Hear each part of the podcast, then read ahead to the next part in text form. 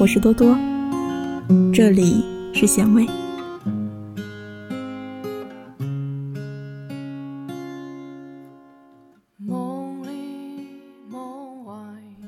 只想听听你的声音。与几位朋友一起吃饭，期间有一位朋友出去打电话，几分钟后才回来。有人打趣道：“忘了向媳妇儿请假了吧？”他说：“哪里呀？给我妈打的。周六是我和老家父母的通话时间。”朋友曾在一家公司的技术部门工作，当时还未婚。那一年，公司与非洲一家工厂签订了合作协议，要派遣一名技术人员去非洲，负责技术指导，为期两年。技术部的同事们都以家里有老有小离不开来推辞，他却自告奋勇，毛遂自荐说：“对印象中的非洲大陆。”他从读书时就一直神往着。回乡下老家，在饭桌上，他讲了去非洲的事情。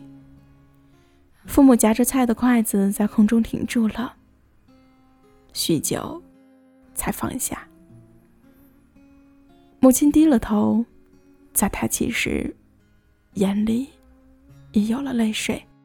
这么大的事儿，你也不同我们商量商量？父亲放下了筷子，点着了旱烟，大口大口的吸着，沉默了很长时间后问：“你决定了？”他不容置疑地说：“决定了。”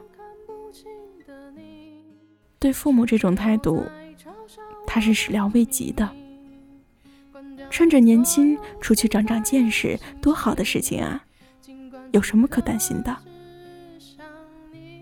临走的那一晚，他大半宿才睡着，不因为别的，只是即将奔赴新世界的一种激动。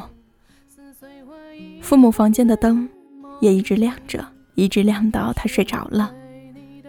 迷迷糊糊中，他感觉母亲进来给他掖被子，在他的床沿上坐了好久，终于踏上了非洲大陆。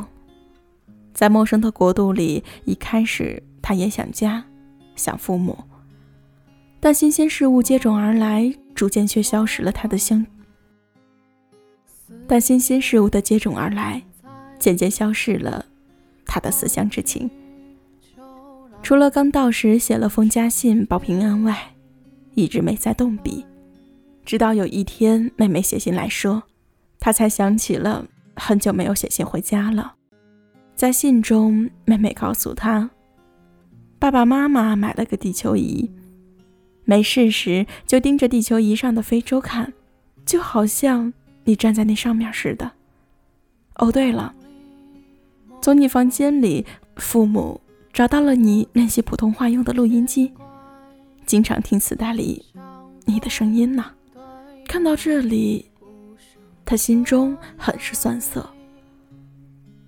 从决定出国到现在，自己一直很自私的忽略了父母的感受。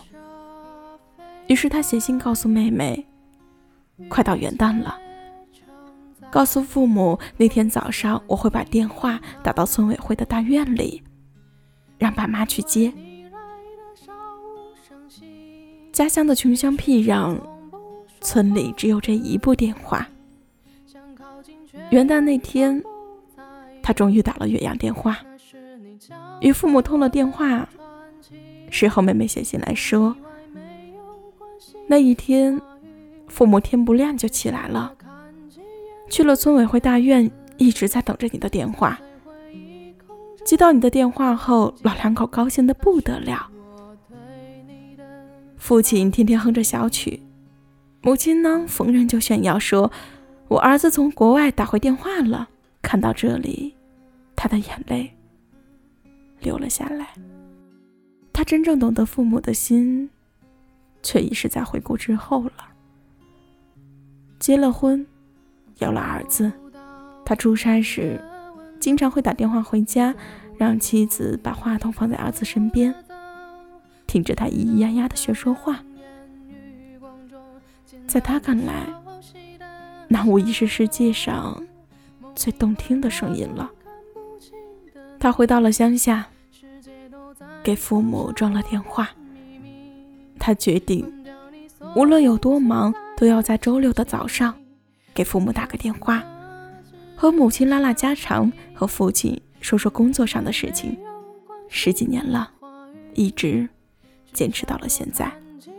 在这个世界上，父母是给予你一片海，而只要求你回报一滴水的人。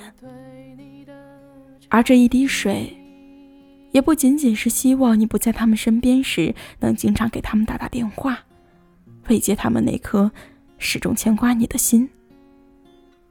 他们不求别的。他们只是想听听你的声音。